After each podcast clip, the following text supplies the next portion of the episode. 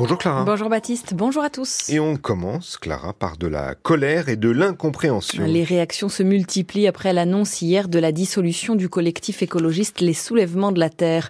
Ce mouvement avait appelé à manifester fin mars à Sainte-Soline contre des méga-bassines notamment.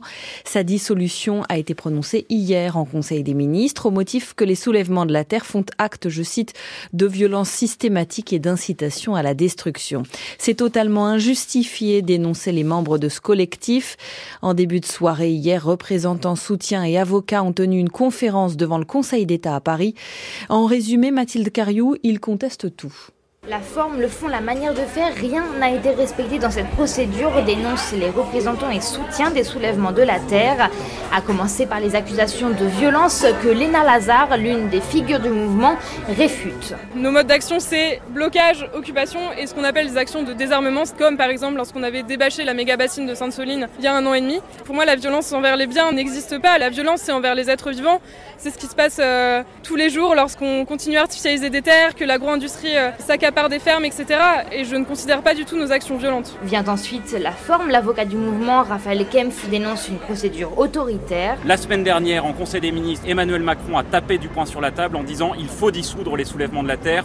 Et la machine administrative du ministère de l'Intérieur s'est dès lors mise en branle pour que cette dissolution intervienne aujourd'hui, d'autant plus que par un timing qui est très particulier, l'une des personnes considérées comme représentant les soulèvements de la terre est en garde à vue dans les locaux de la sous-direction antiterroriste depuis hier et on ne peut pas penser de s'interroger sur euh, la coïncidence malheureuse de cette privation de liberté à l'heure où cette personne devrait être en train avec ses camarades de s'organiser pour défendre les soulèvements de la terre. Et puis enfin sur la faisabilité de cette dissolution, en théorie, à partir de demain, tous ceux qui se revendiquent des soulèvements de la terre seront concernés par ce décret inenvisageable selon Raphaël Kems. Ces 100 000 personnes seront passibles de trois années d'emprisonnement et d'une forte amende et de surveillance administrative, c'est-à-dire sonorisation, écoute téléphonique. Est-ce que ce gouvernement est prêt à aller jusqu'à l'absurde, à faire encourir de la prison à plus de 100 000 personnes? Nous allons bien évidemment saisir le Conseil d'État pour faire constater l'illégalité de ce décret. En attendant, les prochains rassemblements sont maintenus, à commencer par le convoi de l'eau contre les méga-bassines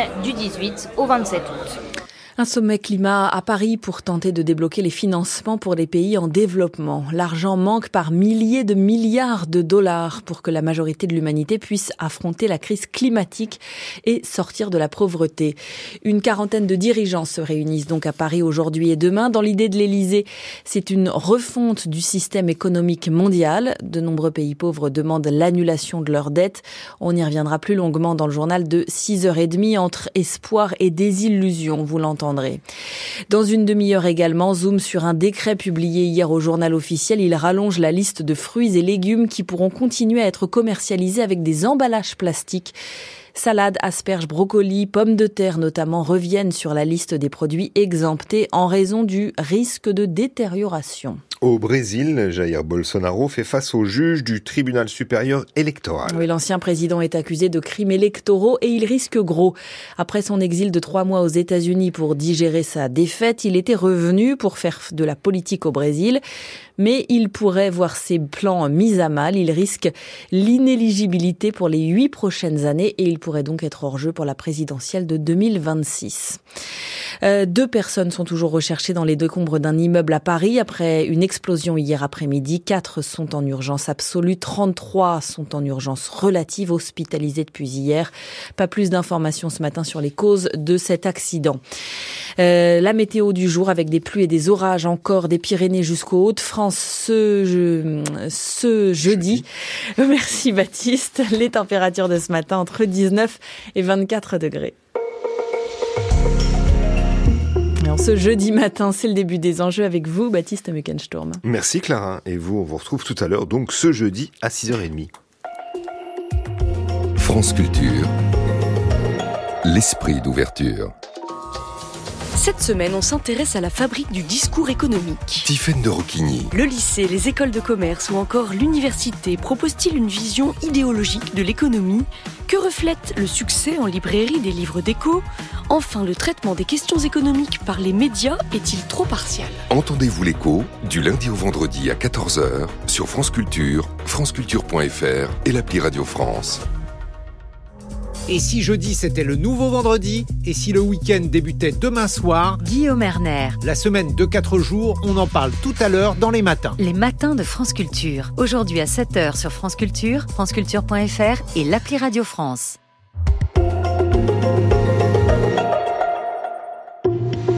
6h, 7h, les enjeux. Baptiste Muckensturm. Bienvenue dans l'émission qui tous les matins vous fait le récit des enjeux dans les territoires en France et à l'étranger.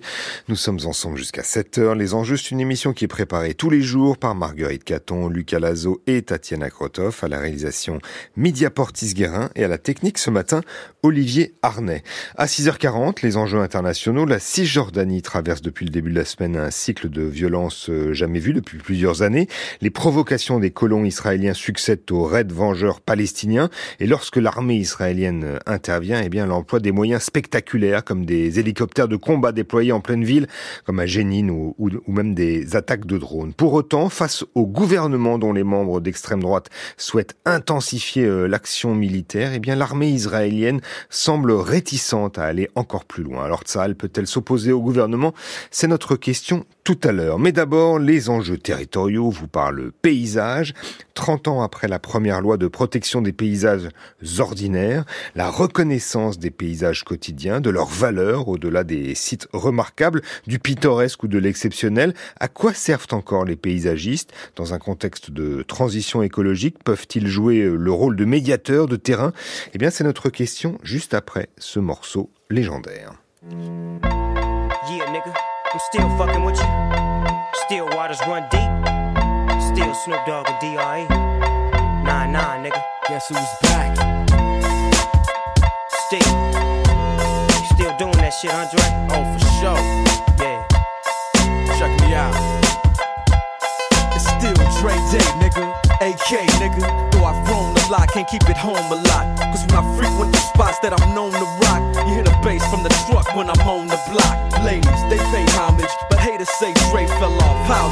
last album was The Chronic. They wanna know if he still got it. They say raps change, they wanna know how I feel about if it. You ain't up on things. Dr. Dre is the name, I'm ahead of my game. Still puffin' my leaf, still fuck with the beats. Still not loving police. Uh-uh. Still rock my khakis with a cuff and a crease. Still got love for the streets, reppin' 213. Still the beats bang, still doing my thing. Since I left, ain't too much change. Still, I'm representing for the gangsters all across the world. Still, hitting them corners and them lolos, girl. Still, taking my time to perfect the beat. And I still got love for the streets. It's the D.R.E. I'm representing for the gangsters all across the world. Still, hitting them corners and them lolos, girl. Still, taking my time to perfect the beat. And I still got love for the streets streets. It's the DR. Since the last time you heard from me, I lost some friends. Well, hell, me and Snoop, we dipping again. Kept my ear to the streets, signed Eminem. He's triple platinum, doing 50 a week. Still, I stay close to the heat. Even when I was close to defeat, I rose to my feet. My life's like a soundtrack I wrote to the beat. Street rap like Cali weed, I smoke till I'm sleep. Wake up in the AM, compose a beat. I bring the fire till you're soaking in your seat. It's not a fluke, it's been tried, I'm the truth. Since turn out the lights from the world class wrecking crew. I'm still at it, after mathematics.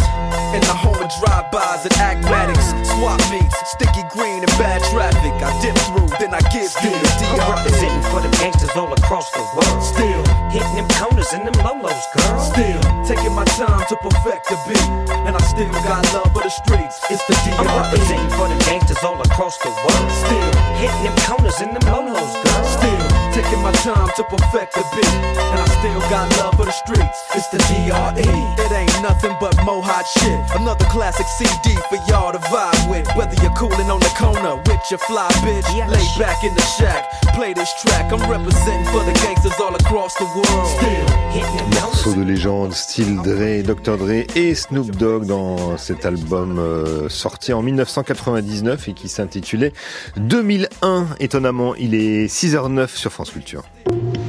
France Culture, les enjeux Baptiste Muckensturm. C'est une tribune assez rare publiée dans Le Monde euh, mardi soir, signée par 73 euh, enseignants des écoles supérieures de paysage. Elle fait état d'un véritable malaise dans la discipline, ballottée entre différentes tutelles et fragilisée par le manque de moyens. Il faut réunir des états généraux de l'enseignement du paysage et du projet de paysage, clament les professionnels. Alors pour mieux comprendre euh, les difficultés des paysagistes et la spécificité de cette discipline, nous avons invité l'un des signataires. Bonjour Serge Briffaut. Est-ce que vous m'entendez, Serge Briffaut? Serge Briffaut, vous êtes euh, professeur à l'École nationale supérieure euh, d'architecture. Et est-ce que vous nous entendez pour nous parler justement de cette tribune euh, publiée dans, dans Le Monde mardi Serge Briffaut, alors peut-être on peut en dire quelques mots de cette tribune. Vous dites que les paysages sont... En fait, les paysagistes sont toujours à cheval entre deux modes d'intervention. Une intervention qui est spatialisée, la prise en compte de la matérialité du paysage comme espace puis la seconde voie d'intervention, c'est mettre tout le monde euh, d'accord autour d'une table sur des questions. En fait, il faut aussi euh, réunir les, concernés, euh, les habitants, les élus. C'est une pratique de plus en plus développée depuis les années 70, depuis qu'on se pose vraiment les questions de paysage. Non pas qu'on se les pose seulement depuis les années 70, mais c'est effectivement une pratique plus développée à l'échelle territoriale, dans les DDT, les directions départementales du territoire, ou alors dans les DREAL, les directions régionales de l'environnement, de l'aménagement et du logement. Est-ce qu'on a des nouvelles de Serge Briffaut qui doit être avec nous? Oui, vous êtes avec nous, vous nous entendez? Est-ce que vous nous entendez, Serge Briffaut? Oui? Euh, Serge Briffaut?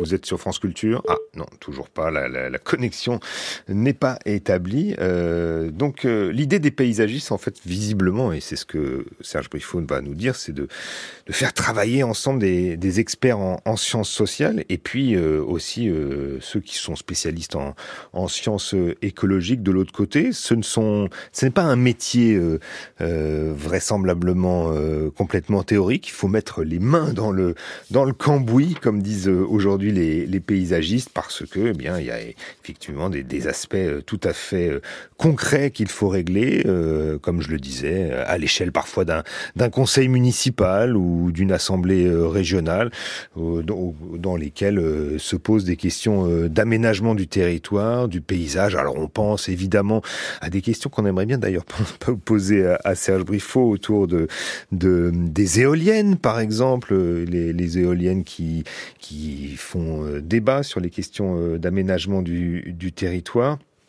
Et il a, été aussi question euh, lorsqu'il s'agissait de, se pencher sur les, centrales hydroélectriques. Est-ce que vous êtes avec nous, Serge Briffaut? Toujours pas. Ah, effectivement, bon, bah c'est dommage de, ne pas vous entendre pour l'instant. cette tribune donc dans Le Monde que, que vous avez publiée ou euh, qui fait suite aussi euh, à d'autres euh, tribunes qui avaient été publiées par des paysagistes qui se revendiquent de, de l'école de l'après-pétrole. Ah, Serge Briffaut, vous êtes avec nous. Enfin. Oui, bonjour. Ah, bonjour. Alors pourquoi publiez-vous cette tribune dont j'ai déjà dévoilé quelques, quelques morceaux à l'antenne en vous attendant? Très bien. Bah, écoutez, euh, bon, ce sont, nous, nous faisons partie de petites formations hein, qui sont aujourd'hui dispersées dans de, dans de grandes structures. Les, les paysagistes aujourd'hui, c'est à peu près euh, 1300 étudiants, un petit peu moins euh, en France. Donc, ce sont des, c'est un, si vous voulez. Un, domaine universitaire, en tout cas de l'enseignement supérieur, qui est numériquement relativement faible. Et nous nous retrouvons aujourd'hui dans une situation difficile parce que d'abord nous sommes dispersés euh, dans de grandes structures. Alors euh, en fait il y a deux types de structures. Il y a d'abord les, les, les c'est-à-dire les écoles nationales supérieures d'architecture et de paysage, dans lesquelles euh, le ratio d'étudiants est à peu près de 1 à 5 ou 1 à 6, donc un étudiant paysagiste pour 6 étudiants d'architecture. Et dans ces ENSAP, on ne prévoit pas de modalité de représentation spécifique des formations. Euh, et puis deux, deux euh, formations à Angers et Blois qui se retrouvent noyées aussi dans de vastes consortiums universitaires, euh, l'agrocampus Rennes-Angers, l'INSA, l'Institut national des sciences appliquées pour ce qui concerne Blois.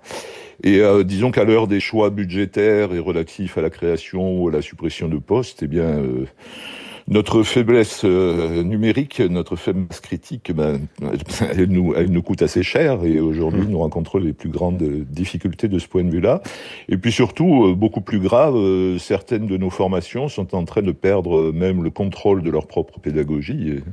Elles ne disposent plus d'aucune instance représentative, pas même l'équivalent d'un département universitaire, comme c'est le cas dans les, dans les ENSAP. Et donc la spécificité de l'enseignement du paysage, qui est très forte, euh, ne, ne peut pas véritablement être assumée. Hmm. Mais vous diriez que c'est plutôt un problème de moyens ou d'organisation? Alors c'est les deux à la fois, puisque cette organisation-là fait que, au fond, c'est nous qui subissons, nous sommes en première ligne pour, pour subir les, les restrictions budgétaires, euh, les restrictions au niveau de la création des postes, etc. Parce que bon, notre masse critique fait que euh, nous n'avons pas véritablement accès à la à la décision dans ces dans ces grandes structures et donc euh, les deux problèmes sont complètement inséparables. Mmh. La, la, la, question ici, c'est que finalement vous, vous, vous dépendez de d'une quantité, enfin, vous êtes en relation avec au moins cinq ministères en France. Oui, alors, c'est, oui, on est dans une complexité totale sur le plan de, de notre dépendance à l'égard des tutelles, puisqu'on a euh, trois ministères pour cinq écoles. Euh, donc, euh, ministère de l'Agriculture, ministère de la Culture pour les ENSAP, euh, mmh. ministère de l'Enseignement supérieur pour l'école de Blois, euh, et puis, d'autre part, les, le ministère en charge des politiques du paysage, c'est le ministère de la Transition écologique qui contribue. c'est ça euh, pour une part au financement des écoles et qui lui n'est responsable d'aucune d'aucune formation. Donc euh, tout, ça ressemble un petit peu à un brouillon tout de même et euh, les écoles doivent composer avec les avec les intérêts divergents de, de leur tutelle. et voilà. Et, et, mais ce serait pas logique que le, le, ministère de la Transition écologique prenne la main? Parce que c'est quand même là où c'est d'abord la, la politique du paysage. Alors le ministère de la Transition écologique, évidemment. Euh, on peut aussi euh, rappeler que dans toutes les toutes les écoles, toutes les formations paysagistes européennes et pratiquement dans le monde entier sont rattachées à l'équivalent du ministère de l'enseignement supérieur, donc à l'université. Ce n'est pas le cas en France, pour des raisons historiques complexes, mais ce n'est pas le cas en France.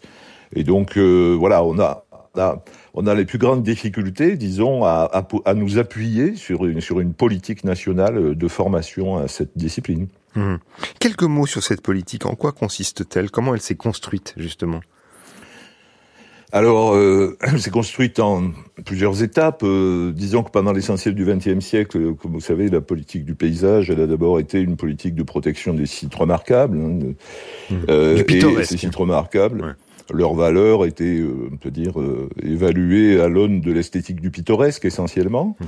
Et puis à partir des années 80-90, euh, on a pris vraiment un tournant important avec les lois montagne et littoral dans les années 80, et puis après avec la loi de 93, dont on fête donc le 30e anniversaire, et qui à partir de ce moment-là, disons que ces, ces politiques commencent à s'appliquer à d'autres espaces, c'est-à-dire, c'est-à-dire ceux qui forment le cadre de vie quotidien des populations, et c'est un peu comme, euh, comme si le remarquable s'était introduit dans l'ordinaire, dans le banal, dans le commun. Et, et à partir de ce moment-là, on a considéré qu'il fallait protéger tous les paysages.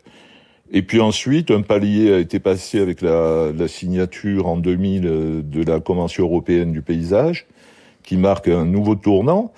Et, euh, et, à ce moment-là, le paysage a été défini par la Convention euh, comme une partie de territoire telle que perçue par les populations. Euh, et aussi comme résultant de facteurs qui sont à la fois naturels et, sociaux. Et à partir de ce moment-là, le, le, paysage devient l'espace d'une participation des populations aux décisions concernant leur, leur milieu de vie, et puis, euh, il devient un objet politique assez complexe, cette espèce de chose hybride, cette nature-culture en un seul mot, hein, qui, qui, qui, donc euh, ne peut pas être euh, traitée, qui peut pas être comprise non plus autrement qu'à la croisée des expertises, à la croisée des regards. Et, et en même temps, il devient un objet à gérer, c'est-à-dire quelque chose qui est en mouvement, qui est, qui est le produit de dynamique à la fois écologique et sociale et qui ne cesse de changer. Hum. Un exemple, un, un, exemple. Euh, bon, alors il y a eu l'exemple, les exemples des autoroutes euh, qui a été, euh, qui ont été une, discussion pour les paysagistes euh, très très importante dans les, dans toutes les, pendant les 30 glorieuses et après. Euh, il faut quand même dire aussi que, que, ce qui vous distingue en fait des géographes, c'est que vous avez les mains dans le cambouis. Euh, Qu'est-ce qui incarne le plus justement le, le métier de, de paysagiste aujourd'hui, à l'heure de la transition euh, écologique ou de toutes les transitions d'ailleurs? Bah, D'abord, je crois que l'intérêt de ce métier, c'est quand même d'être euh, des deux côtés à la fois, c'est-à-dire d'être justement d'avoir les mains dans le cambouis. Euh, vous savez que le, les, les, paysagistes, euh, historiquement, bah, proviennent quand même largement de, de l'art des, des, des, jardins, des parcs et des jardins. Mhm. Et donc, ils ont encore en quelque sorte le, le râteau sur l'épaule. Hein, les, les, paysagistes, ils sont, ils sont vraiment dans le faire, dans la pratique dans la pratique de ce qu'on nomme maintenant le projet de paysage. Mmh. Et euh, ils sont au plus près des réalités locales. Disons, ils travaillent dans le quotidien, au fond, des, des, des, des populations. Et, euh, et puis, en même temps, bah, ils sont du côté de la complexité. C'est-à-dire que ils sont du côté d'une culture qui est une culture très spécifique, qui se construit un peu à la croisée des, des, des, des savoirs, euh, des savoirs naturalistes d'un côté, des savoirs d'ordre socioculturel de l'autre. Et, euh, et il ramène, disons, systématiquement aussi euh, les choses à cette complexité. C'est leur travail, c'est-à-dire essayer de prendre un petit peu d'altitude, à essayer de dépasser les expertises cloisonnées, les, tous les réductionnismes, pour essayer de comprendre comment fonctionnent nos milieux de vie. Mais est-ce que vous avez un exemple pour que les auditeurs et moi-même comprennent bien justement comment le, le, pays, le paysagiste est, est le mieux placé d'une certaine manière pour pour rendre acceptable euh, ces, des infrastructures. J'évoquais en vous attendant tout à l'heure euh, la question des éoliennes. Est-ce qu'il y, en a d'autres qui, qui sont encore plus illustrantes? Bon, moi je dirais que bon, avec les débats sur l'énergie aujourd'hui, effectivement, c'est c'est le problème de le problème des infrastructures se pose euh, dans plusieurs domaines. Bon, c'est les éoliennes bien sûr, mais aussi on pourrait parler de on pourrait parler de de l'énergie hydroélectrique par exemple. Oui, par exemple. Voilà. Bon, sur ces sur ces questions-là, les, les, paysagistes apportent euh, un point de vue euh, qui est à la fois un point de vue, euh, je dirais, qui s'inscrit dans une longue tradition, c'est-à-dire d'insertion des infrastructures dans un paysage, mmh. qui qui permet d'en limiter l'impact. Mais d'un autre côté, euh, ils ont aussi la capacité à resituer cette infrastructure dans le fonctionnement beaucoup plus global du territoire. Par exemple, si on prend les infrastructures hydroélectriques, on, on peut montrer historiquement qu'elles ont eu, euh, que la politique hydroélectrique euh, a eu un impact sur tous les aspects des paysages montagnards européens. C'est-à-dire que, par exemple, on peut relier assez facilement l'extension des forêts dans les, dans les, dans les territoires concernés. Mmh. C'est-à-dire dans les Alpes, dans les Pyrénées, par exemple. La présence de ces infrastructures, parce qu'il fallait protéger des routes, parce qu'il fallait protéger des barrages, qu'il fallait protéger des cours d'eau, etc. Donc, euh, euh, en fait, l'infrastructure résonne sur l'ensemble de l'espace, et c'est le travail du paysagiste, c'est de globaliser la perception, en quelque sorte, de pas la laisser coller, en quelque sorte, à l'événement, c'est-à-dire à la construction de quelque chose de neuf, mais de resituer tout ça dans une euh, dans un système d'ensemble euh, et, et, et, de montrer que finalement l'insertion d'une infrastructure énergétique aujourd'hui, ça pose le problème de fonctionnement plus globaux des territoires euh, et que le paysage n'est jamais que le, le, reflet de ce fonctionnement global. Mais comment justement vous, vous travaillez euh, à l'échelle locale? Comment concrètement, c'est-à-dire comment ce, discours que, que, vous développez euh, sur notre antenne ce matin, vous, vous, le développez auprès d'administrés auprès de, par exemple, des, directions départementales de, des territoires ou de, ou de la direction régionale de l'aménagement du territoire? Oui, euh, euh, à de multiples niveaux. Euh, c'est-à-dire que les paysagistes sont aujourd'hui insérés, bon, par exemple, dans les parcs naturels régionaux, dans les parcs nationaux. ils travaillent au plus près des, services de l'État à travers les missions de paysagistes conseils de l'État. ils sont aussi associés aux grandes collectivités territoriales. euh, il s'insère dans tous les rouages en fait des politiques du territoire. Donc euh, ils sont souvent, ils sont en tout cas en négociation permanente avec avec les élus, avec les acteurs du territoire local. Donc aujourd'hui, c'est une, une profession qui qui joue un rôle pivot en quelque sorte dans, dans les politiques publiques orientées vers la, en particulier celles qui sont orientées vers la transition écologique et qui joue un rôle tout à fait euh, euh, tout à fait important dans l'inscription vraiment dans les territoires locaux de cette problématique de la transition écologique. Comment est-ce qu'on fait pour que ce qui est bon à l'échelle de la planète puisse être accepté, puisse être traduit en quelque sorte à l'intérieur de territoires locaux qui ont leur spécificité, qui ont leur, leur épaisseur? Et vous diriez que le personnel politique est plus sensible, que vous avez davantage, ou au contraire, vous avez euh, davantage de difficultés à, à, convaincre euh, vos interlocuteurs sur le plan politique, localement? Alors, on pourrait dire que, on pourrait dire que la, tout de même que la politique du paysage, qui a connu ses grands moments dans les années, euh, on va dire entre 1985 et 2005 à peu près, euh, est aujourd'hui non pas en panne, mais disons qu'elle est, elle est un, peu moins animée par, par l'État lui-même. Et euh, c'est vrai que la, grande prise de conscience de la crise éco, éco-climatique à partir des années 2000 a quand même euh, euh, réorienté, disons, les politiques vers un appui d'expertise qui est plutôt celui de l'ingénierie écologique, qui est plutôt donc du côté naturaliste. Et que cette vision très transversale, cette vision très socio-écologique euh, du territoire a été en quelque sorte, en partie en tout cas, marginalisée. Et, donc il y a vraiment là un vrai enjeu de revitalisation en quelque sorte de cette perspective-là parce que parce que tout simplement les milieux qui nous entourent sont des milieux complexes qui ne peuvent pas être compris seulement à partir d'une une seule perspective, un seul point de vue. Mmh. Et, c'est pour ça d'ailleurs que les paysagistes aujourd'hui sont vraiment ceux qui représentent cette complexité socio-écologique dans les territoires locaux, ceux dont la formation finalement permet la prise en compte de cette complexité. Donc euh, voilà, c'est oui, et c'est pour ça. Pardonnez-moi de vous de, de, de vous interrompre mais on arrive un, peu au terme de cet entretien. Et c'est pour ça d'ailleurs que vous, vous réclamez la, réunion des états généraux de l'enseignement du, paysage et, des projets de, du projet de paysage euh, Serge Briffaut. Merci de nous avoir euh, d'avoir répondu à nos questions euh, ce matin dans les enjeux territoriaux. Je rappelle que vous êtes professeur à l'École nationale supérieure d'architecture et de paysage de Bordeaux. Les enjeux à retrouver sur franceculture.fr et l'appli Radio France.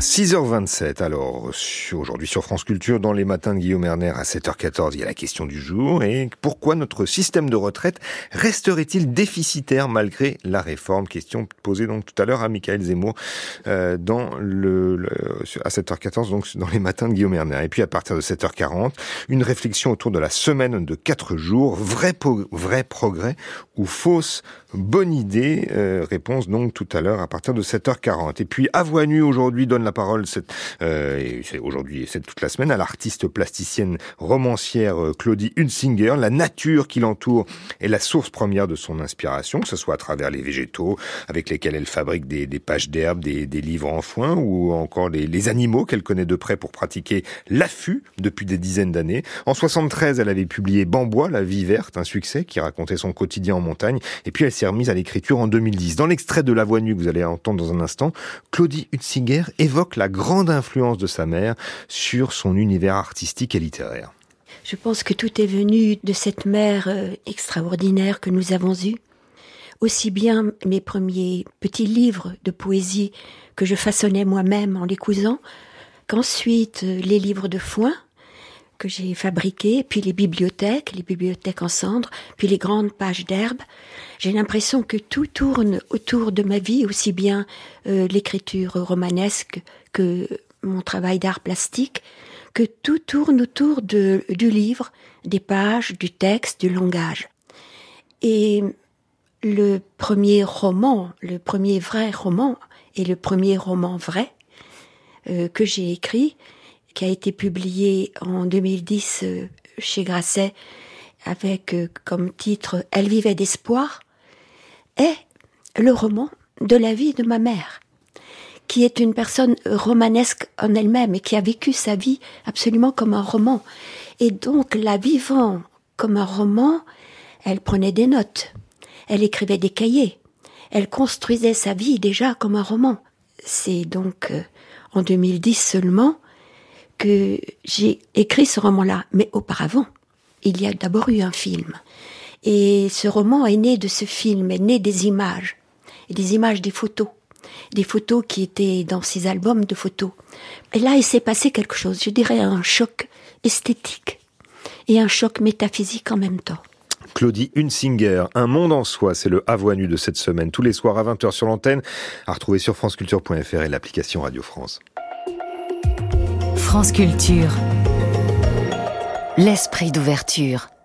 Parlez-moi d'amour, ondes petites ondes, comme l'écrivait Aragon. Cette semaine, on vous parle d'amour, mais d'histoires d'amour contrariées. Julie Gacon. Nous parlerons de la communauté LGBT au cœur de la confrontation Est-Ouest en Europe, de l'union interdite entre hindous et musulmans en Inde, de l'amour hors de prix au Japon et en Chine, et un peu de Love on the Beach à Zanzibar. Culture Monde. Du lundi au vendredi à 11h sur France Culture, franceculture.fr et l'appli Radio France. Il est 6h30, vous écoutez France Culture, France Culture, pardon, les enjeux, les enjeux internationaux, juste après le journal de Clara Lecoq-Réal.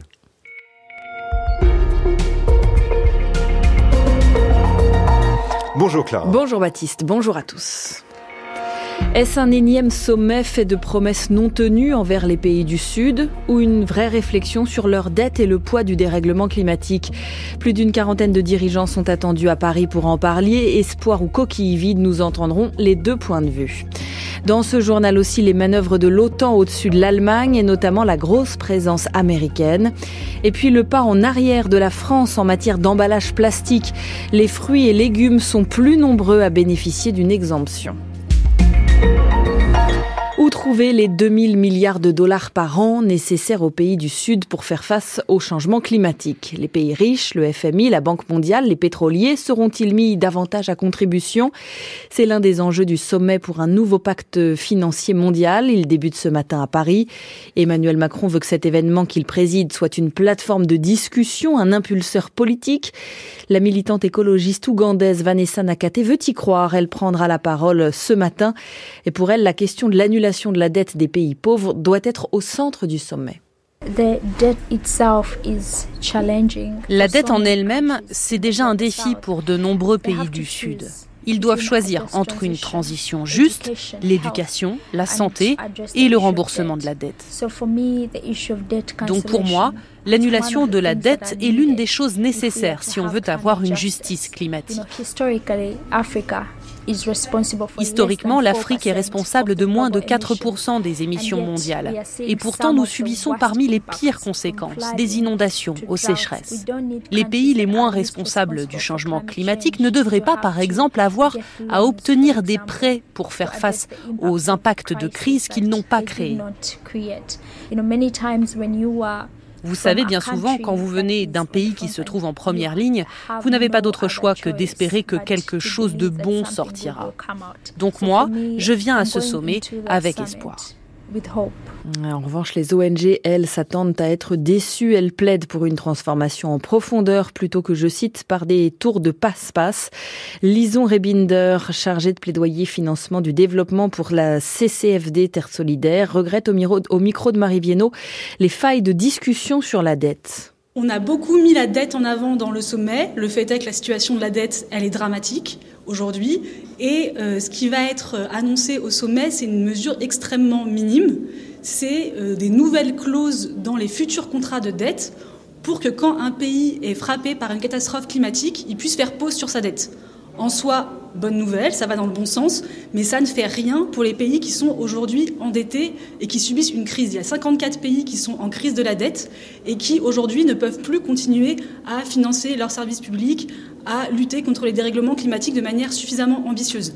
Et clairement, sur la dette, des vraies questions d'annulation ou de restructuration ou de vraies réformes de l'architecture de la dette, ce n'est pas à l'ordre du jour du sommet. Et l'autre sujet, c'est l'évasion fiscale, c'est ça qui a disparu Alors l'évasion fiscale, ça n'a même quasiment jamais été euh, à l'agenda, c'est assez symptomatique, c'est une question qui permettrait aux États du Sud de collecter directement des ressources, de ne pas dépendre d'une euh, éventuelle charité des pays du Nord. Ça demande une vraie réforme de l'architecture internationale. Mais en fait, ce sujet-là, il n'est pas à l'ordre du jour d'un sommet qui prétendait réformer vraiment l'architecture économique internationale. Le sommet débute à 9h tout à l'heure. Pendant ce temps, à Londres, se terminera une réunion sur l'Ukraine et sa reconstruction d'après-guerre. Les dégâts ont déjà été chiffrés, au moins 411 milliards de dollars pour le moment, selon les nouvelles études des Nations Unies et de l'Union européenne. Dans l'est de l'Europe, les grandes manœuvres de l'OTAN se poursuivent avec 250 avions mobilisés de 25 pays différents. Cela dure depuis une dizaine de jours. Ces manœuvres se déroulent principalement en Allemagne, près de Hanovre, où s'est rendu pour nous Pierre Benazet. Le plus gros contingent de ces grandes manœuvres aériennes sont les quelques 100 avions de combat et de transport venus directement des États-Unis. Ce sont les appareils de la Garde nationale aérienne qui participent à ce qui est aussi le plus grand déploiement aérien américain depuis la guerre froide. Le colonel Rusty Ballard commande l'escadre de transport logistique de l'Illinois. Nous avons 20 ans de déploiement pour la guerre contre le terrorisme. On a travaillé ensemble et on essaie de construire et maintenir cette interopérabilité. Nous avons appris beaucoup pendant cet exercice, notamment la garde nationale aérienne avec 10 États qui viennent avec des variants du C-130 Hercule. Cette garde aérienne qui se déploie des États-Unis pour des manœuvres, c'est vraiment unique. Pour les États-Unis, l'objectif de ce déploiement transatlantique est en partie de démontrer que la sécurité aérienne des alliés européens est plus que jamais garantie. Pour l'OTAN, c'est l'assurance que des forces peuvent être mises à disposition rapidement, puisque ces manœuvres sont un exercice au titre de l'article 5 de l'Alliance Atlantique, c'est-à-dire la garantie de défense mutuelle en cas d'attaque contre un des alliés. Incidemment, face à la Russie, c'est bien entendu aussi une démonstration de puissance, voire de quasi-suprématie aérienne en Europe. Pierre Benazet pour France Culture. La fin des emballages plastiques, eh bien, ce n'est pas pour tout de suite en France. La plupart des emballages sont interdits dans le pays depuis le 1er janvier 2022 pour les fruits et les légumes. Mais hier, un décret au journal officiel a ajouté des exemptions, 29 au total, avec beaucoup plus que ce qui était inscrit dans le projet de texte soumis à consultation publique en fin d'année dernière. Une reculade du gouvernement qui ne manque pas de décevoir les associations écologistes, Adrien Toffolet. D'après le décret, les fruits et légumes exemptés sont ceux qui présentent un risque de détérioration lorsqu'ils sont vendus en vrac. Framboises, fraises, champignons, mâches font donc très logiquement partie de la liste, mais la présence d'autres interroge Alice Elfassi de l'association Zero Waste France. Il y a des fruits et légumes qui figurent dans la liste qui euh, sont vendus en vrac massivement aujourd'hui sans détérioration constatée. Des asperges, des brocolis, euh, des endives, des pommes de terre primeurs, des carottes qui sont donc euh, autorisées définitivement désormais à être sous plastique, ce qui nous semble euh, très problématique. La plupart faisaient partie de la liste d'exemption d'un premier décret publié en octobre 2021. Justifie-t-on au ministère de la Transition écologique? Oui, mais le texte avait été annulé par le Conseil d'État en décembre dernier. Le gouvernement avait donc réécrit le projet de décret, puis l'avait soumis à consultation publique avec in fine une liste d'exemptions plus restreinte il n'en a finalement pas tenu compte. À la fin de l'année prochaine, l'interdiction des emballages plastiques pourra toutefois encore évoluer, puisqu'au niveau européen, un projet de règlement relatif aux emballages est en préparation, autant attendu que redouté. On pourrait imaginer que ce règlement aille plus loin et interdise euh, le plastique pour tous les fruits et légumes, par exemple, ou alors avec une liste d'exceptions euh, plus réduite. On peut aussi imaginer que ce règlement emballage euh, n'interdise rien du tout sur le sujet, surtout vu le lobbying, encore une fois, qui est mené, ou alors mettre une liste d'exceptions encore plus importante. Ce serait alors un revers majeur pour Emmanuel Macron, qui avait fait de la loi sur l'économie circulaire, réglementant l'usage des pailles, des touillettes et des emballages, l'une des grandes réussites de son premier quinquennat. Un millier de salariés du groupe Courte Paille vont perdre leur emploi. C'est la conséquence du rachat de l'enseigne de restaurants par le groupe La Boucherie. Son offre a été acceptée hier, mais elle ne reprend que la moitié des salariés. Colère syndicale et histoire de cette célèbre chaîne de restauration dans le prochain journal à 7 heures. D'ici là, je vous donne la météo du jour. Neuf départements sont en vigilance orange pour orage ou pluie inondation. Cela va de l'Indre jusqu'aux Ardennes. Ailleurs, le ciel sera de toute façon humide, excepté en Bretagne et en PACA. Ce matin, il fait 19 degrés à Paris, Limoges, 22 à Lyon, 26 degrés à Nice. 6h38, Baptiste, c'est à vous. Merci Clara. Vous revenez à 8h et le prochain journal de la rédaction de France Culture, c'est à 7h. 6h, 7h, les enjeux. La Cisjordanie traverse depuis le début de la semaine un cycle de violence inédit depuis plusieurs années. Les provocations des colons israéliens succèdent aux raids vengeurs des Palestiniens. Et lorsque l'armée israélienne intervient, eh bien, elle emploie des moyens de plus en plus violents, comme des hélicoptères de combat déployés en pleine ville, comme à Jénine en début de semaine, ou des attaques de drones, comme hier. Pour autant, face au gouvernement dont les membres d'extrême droite souhaitent intensifier euh, l'action militaire, eh bien, l'armée israélienne semble réticente à aller encore plus loin. Mais elle peut-elle s'opposer au gouvernement? Eh bien, c'est le thème des enjeux internationaux dans un instant.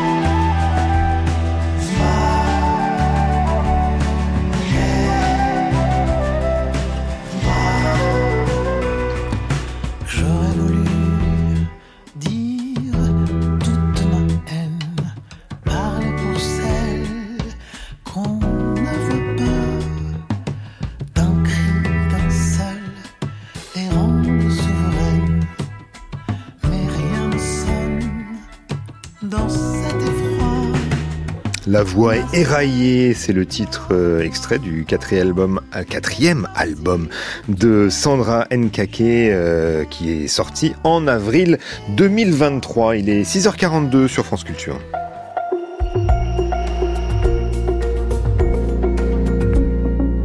C'est l'heure des enjeux internationaux en Cisjordanie, le territoire à l'est de Jérusalem occupé par Israël depuis 1967. La Cisjordanie est secouée depuis le début de la semaine par une très forte euh, vague de violence. Hier soir, trois membres palestiniens d'une cellule dite terroriste ont été euh, tués par une frappe de drone israélienne dans le nord de la Cisjordanie. L'armée israélienne dit les avoir vus ouvrir le feu sur des Israéliens euh, dans la journée et quelques heures plus tôt, pour la deuxième fois cette semaine, des dizaines de colons israéliens avaient incendié des terrains agricoles euh, palestiniens.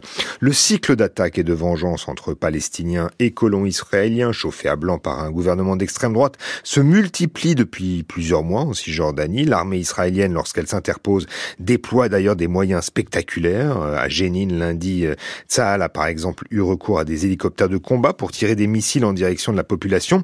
Et certains d'ailleurs en Israël réclament une intervention encore plus massive, à l'image de celle menée en 2002 contre la deuxième intifada. Une solution néanmoins repoussée par les responsables de l'armée israélienne. Tsahal, l'institution militaire, alors peut-elle être un garde-fou euh, au désir de surmilitarisation des, des tensions du gouvernement? Eh bien, pour répondre à cette question, nous sommes en ligne ce matin avec Thomas Vescovi. Bonjour. Bonjour. Vous êtes chercheur indépendant en histoire contemporaine. Vous êtes aussi l'auteur de L'échec d'une utopie, une histoire des gauches en Israël et aux éditions de la découverte.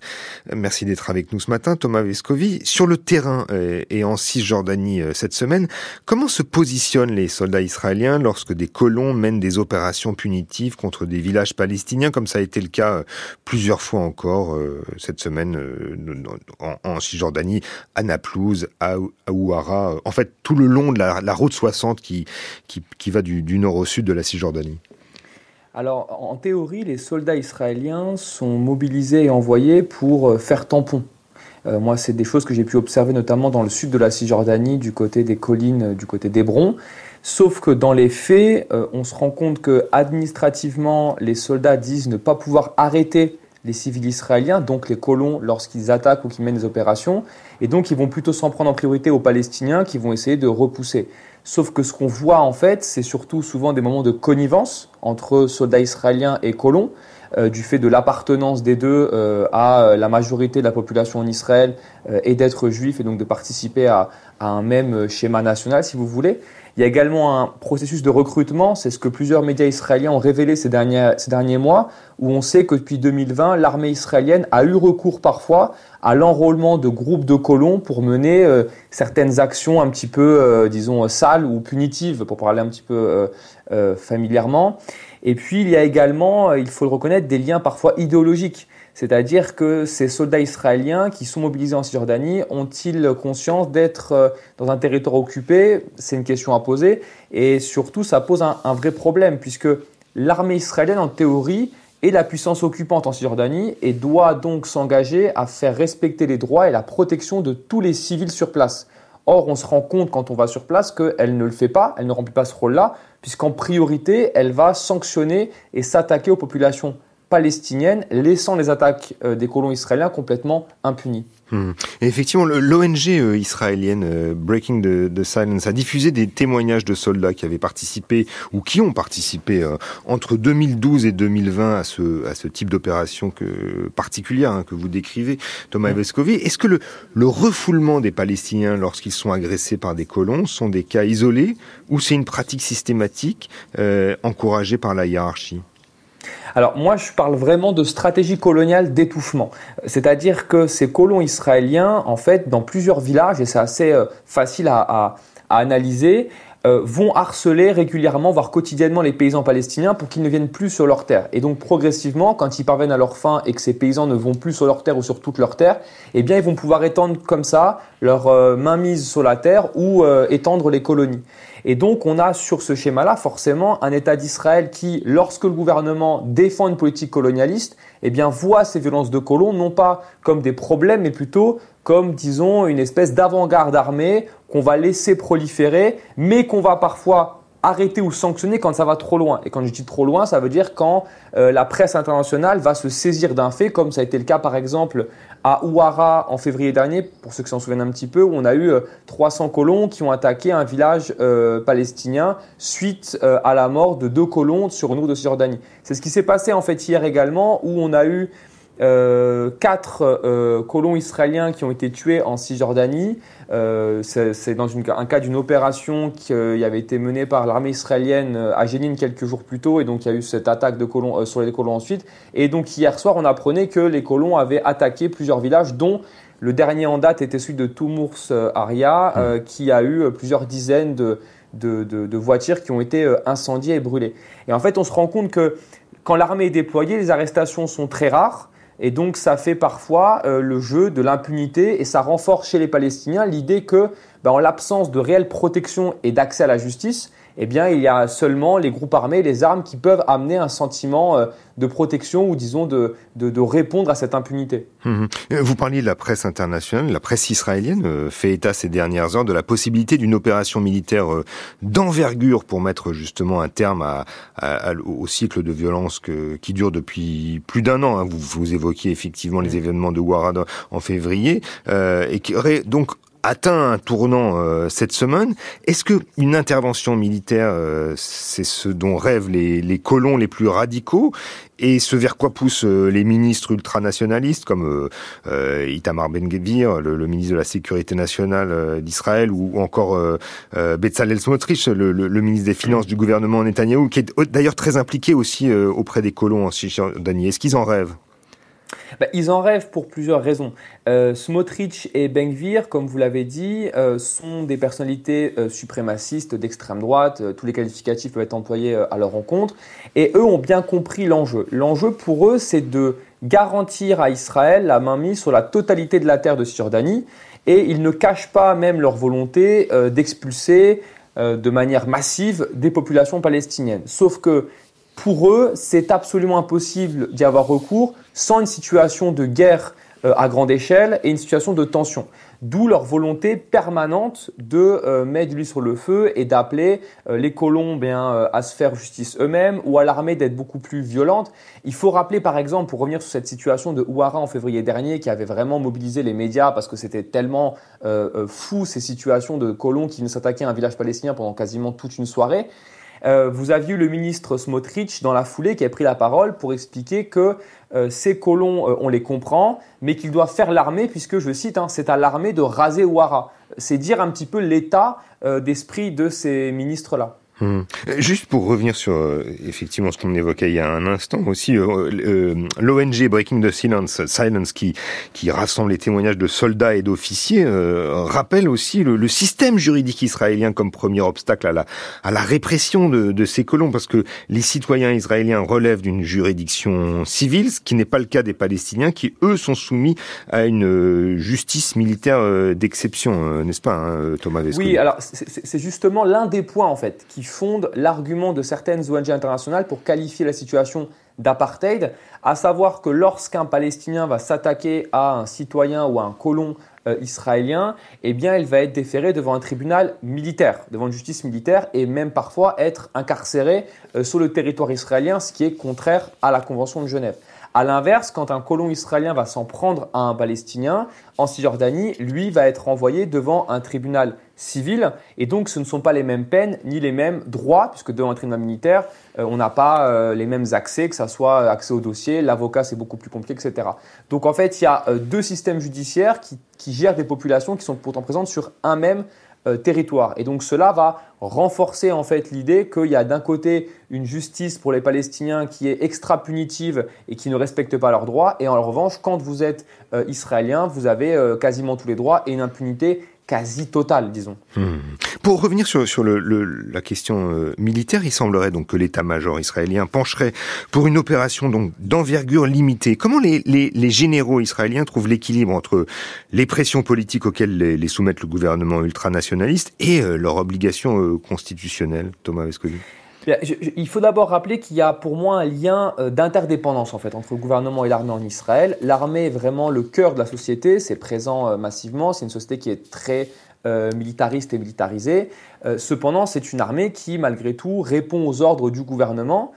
Ces derniers mois, effectivement, Israël a été déstabilisé par un mouvement social d'envergure, un mouvement politique de contestation d'envergure, et on a donc en fait un schéma où l'armée a pris position, en tout cas certains généraux, certaines unités de l'armée, on l'avait vu avec notamment des escadrons de pilotes euh, de pilotes d'avions de chasse, voire même de nombreux réservistes qui avaient euh, exprimé leur refus de soutenir le gouvernement Netanyahou.